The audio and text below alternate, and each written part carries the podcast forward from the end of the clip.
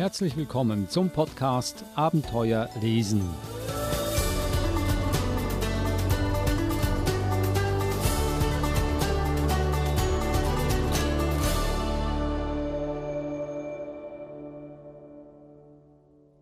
Das ist meine Familie.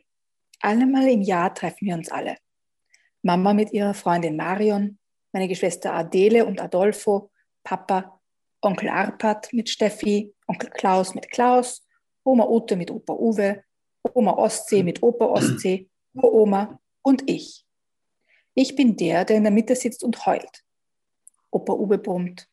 Ein Familienfoto ist doch kein Grund zum Heulen. Oma Ute lacht. Einer heult doch immer. Und sie hat recht. Bei uns wird wirklich viel geheult. Ein Ausschnitt aus dem Buch Heul doch von Frauke Angel. Ein Buch vom Heulen, Plärren, Weinen und Flennen. Vorgelesen hat das unsere Verhaltenstherapeutin Eva Mura hier im Podcast Abenteuer lesen. Dazu heiße ich Sie alle herzlich willkommen und auch dich, Eva. Hallo. Hallo Adrian. Ich bin ja froh, du, dass du nicht in Tränen ausgebrochen bist, als du das Buch äh, angefangen hast zu lesen. Aber die erste Seite ist ja noch gar nicht so tragisch oder dramatisch. Aber es wird ganz schön heftig im Laufe des Buches. Also wird also werden sehr, sehr viele Tränen vergossen. Naja, es heißt ja auch Heul doch. ähm, aber im Buch wird einfach beschrieben in einer Geschichte und in begleitenden Sachtexten, ganz, ganz viele Gründe, warum wir eigentlich weinen und was passiert, wenn wir weinen. Also es ist eine Mischung zwischen Geschichte und Sachbuch. Ja, die große Überraschung heute, Eva, ist ja, dass du mit der Autorin dieses Buches gesprochen hast. Genau, wir hatten ein ganz ein tolles Gespräch und ich habe mich sehr gefreut, einmal persönlich mit ihr zu sprechen. Wir hatten ja schon Bücher von Frauke Angel in, in unserer Sendung, aber wir haben noch nie mit ihr persönlich gesprochen und deswegen hat mich das ganz besonders gefreut.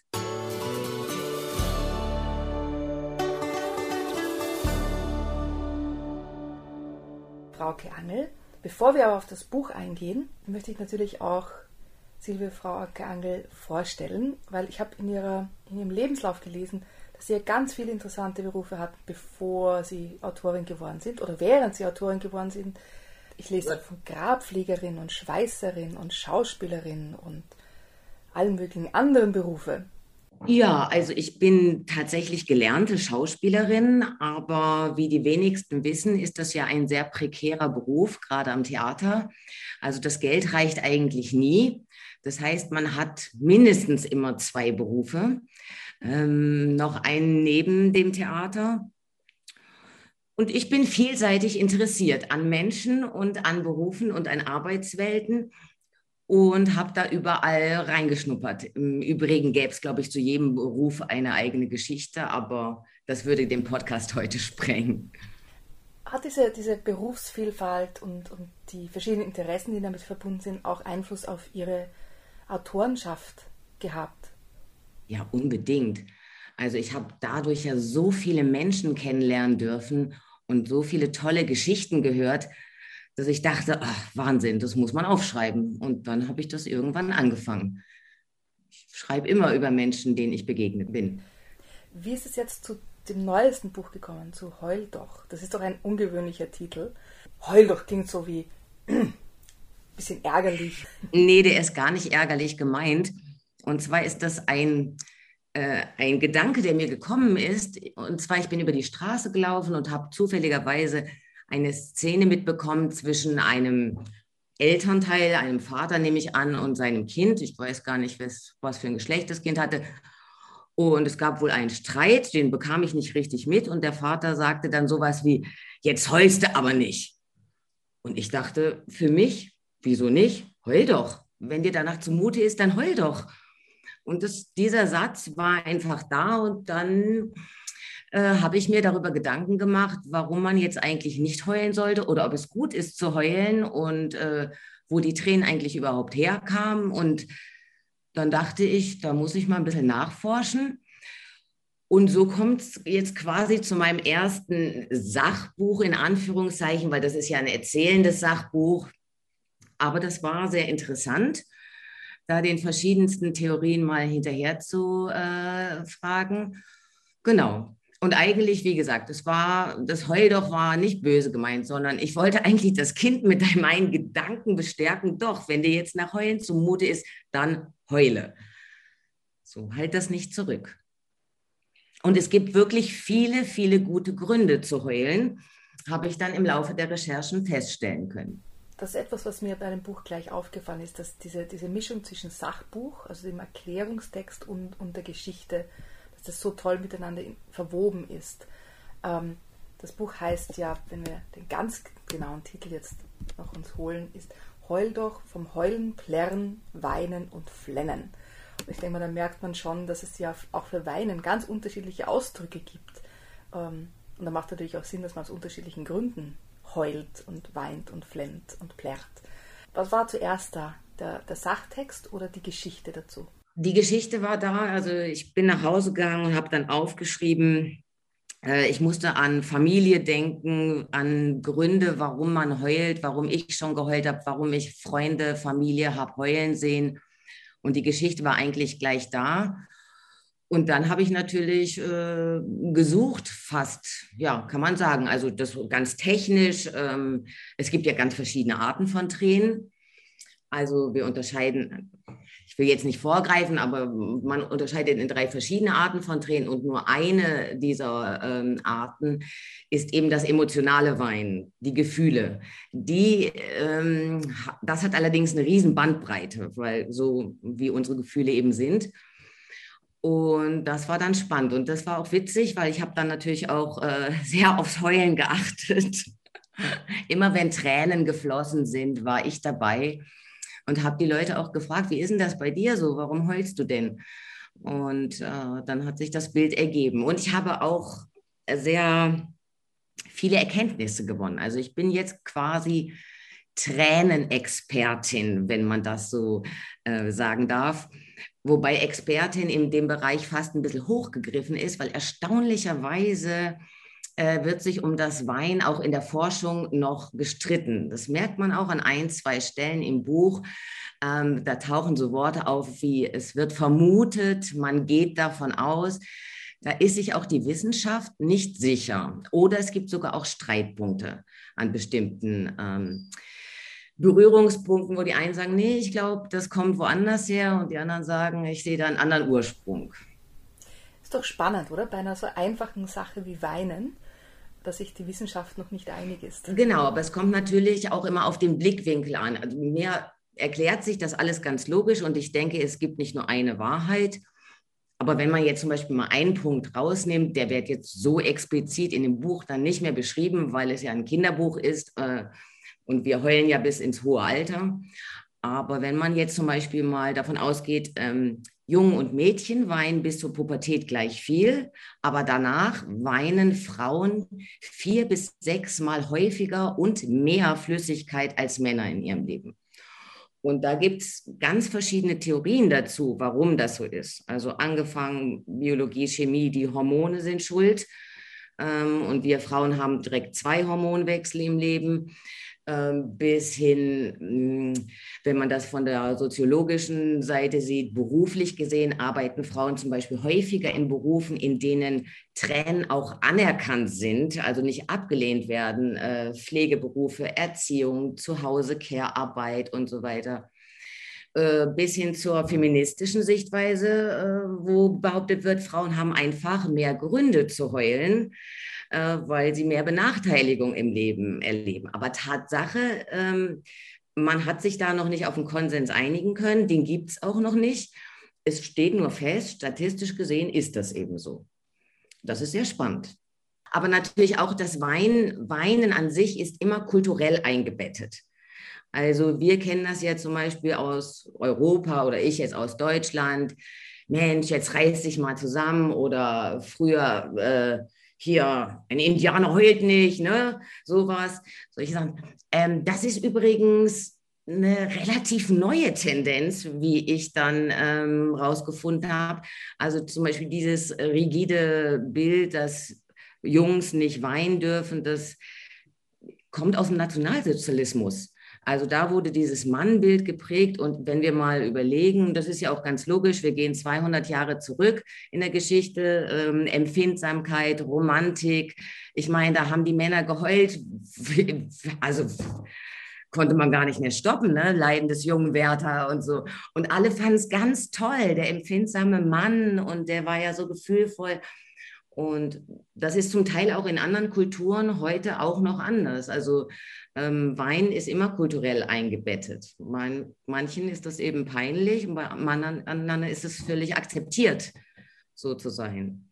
Und sich so zu zeigen auch. Es ist was unheimlich Intimes zu weinen. Also auch das, äh, man weint äh, lieber zu zweit, zu Hause und abends oder sogar alleine, aber ungerne von einer Gruppe in der Öffentlichkeit und so weiter und so fort.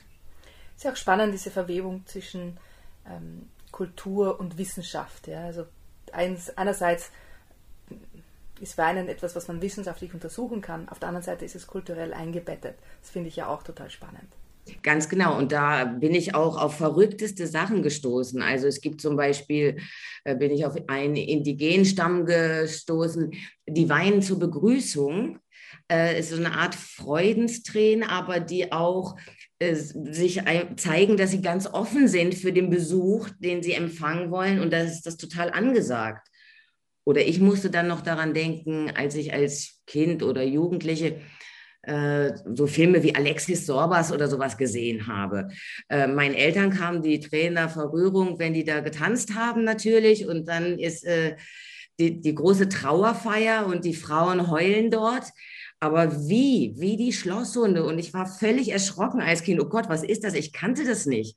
Also ein ganz anderer Kulturraum, dort Griechenland oder auch in den arabischstämmigen Ländern, wo einfach äh, eine ganz andere Trauerkultur herrscht. Ne? Wir zücken hier am Friedhof unser Taschentuch und versuchen uns nicht völlig gehen zu lassen. Äh, und da ist das völlig normal, dass man einfach mal drei Tage durchheult und danach geht es weiter. So. Das ist spannend. Aber was mir aufgefallen ist in diesem Buch, und das leitet uns auch ein bisschen zu ihren anderen Büchern, ist der subtile Humor, der in jeder Geschichte vorkommt und so ein bisschen, manchmal mit ein bisschen so Augenzwinkern, manchmal ein bisschen mit so einem kleinen Pieksen. Das zieht sich doch durch, durch fast alle ihre Bücher durch, finde ich. Das ist ihr Stil. Sehe ich das richtig? Ich habe mir ehrlich gesagt noch nie Gedanken darüber gemacht, was für einen Schreibstil ich habe. Ähm, in meinen Kinderbüchern kommt es mir sehr darauf an, dass das authentisch ist. Also ich höre auch sehr genau zu. Ich rede zwar unheimlich gerne und viel, aber ich höre vor allem erstmal sehr genau zu. Und ich finde, wenn man Menschen und insbesondere Kindern gut zuhört, auch welche Fragen sie stellen, dann ist das so eine Steilvorlage, da muss man eigentlich gar nicht mehr richtig viel machen. Also ich will jetzt nicht meinen Beruf schmälern, äh, man muss schon arbeiten, aber wenn man da genau hinhört, das ist sehr viel Kindermund. Äh, wenn ich Kindermund lese, da könnte ich mich auch wegschmeißen. Manchmal so diese Sprüche, die die raushauen. Und ich versuche das schon einzufangen äh, und auch ernst zu nehmen, weil hinter so einem Humor, da steckt meistens noch was ähm, ganz Besonderes. Und das ist, äh, und, und ich kommuniziere ja auch total viel mit den Kindern auf Lesungen. Ich, ich quatsch mich immer tot mit denen und dann biete ich denen immer an, dass sie mir schreiben können, dass sie mir sagen können, worüber ich mal ein Buch schreiben soll oder wenn sie was auf dem Herzen haben. Und da kommen manchmal so, so berührende Sachen, aber so gerade heraus, dass ich denke, das kann man einfach nicht toppen. Das ist eins zu eins muss ich klauen und gut verpacken und dann hoffen, dass es irgendwelche Erwachsene gibt, die das kaufen, weil die Kinder kaufen das ja noch nicht, aber ja, natürlich. Also, und außerdem, Lachen ist gesund. Ne? Also, wenn ich da das alles zu ernst nehmen würde, das wäre ja ganz schrecklich. Da gäbe es ja nur noch schreckliche Tränen. Das, das wollen wir nicht.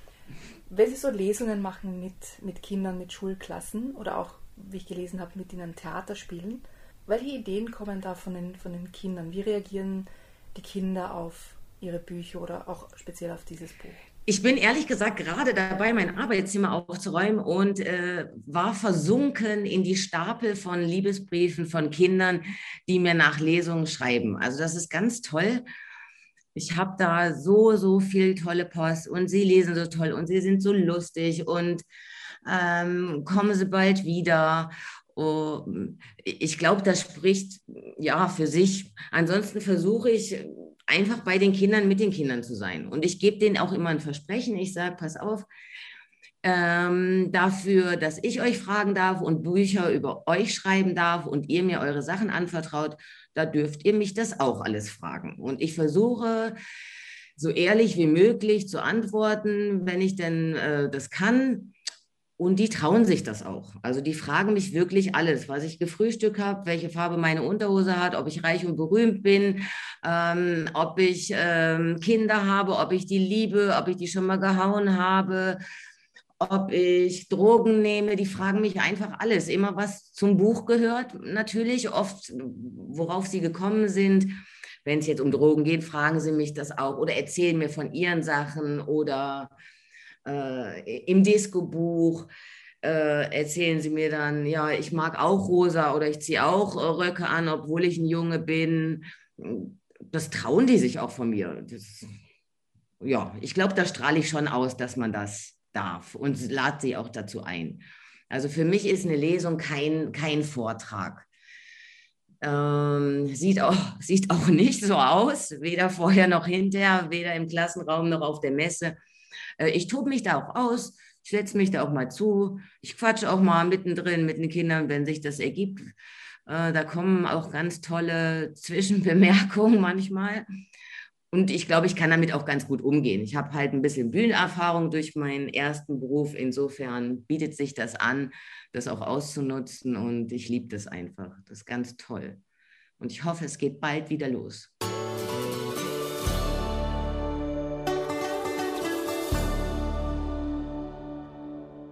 Die deutsche Autorin Frauke Angel im Gespräch mit der Verhaltenstherapeutin Eva Mura. Das Buch, äh, über das sie gesprochen hat, war Heul doch, vom Heulen, Plärren, Weinen und Flennen und das Buch ist im Tirolia Verlag erschienen. Nicht zu viele Tränen waren vorhanden dieses Mal, da bin ich ganz froh darüber. Danke Eva, das war auch unser Podcast Abenteuer lesen. Wir hören uns nächste Woche wieder und bis dann versucht mehr zu lachen und wenn halt mal die Tränen kommen, lasst ihnen freien Lauf. Tschüss, Eva. Servus, Adrian.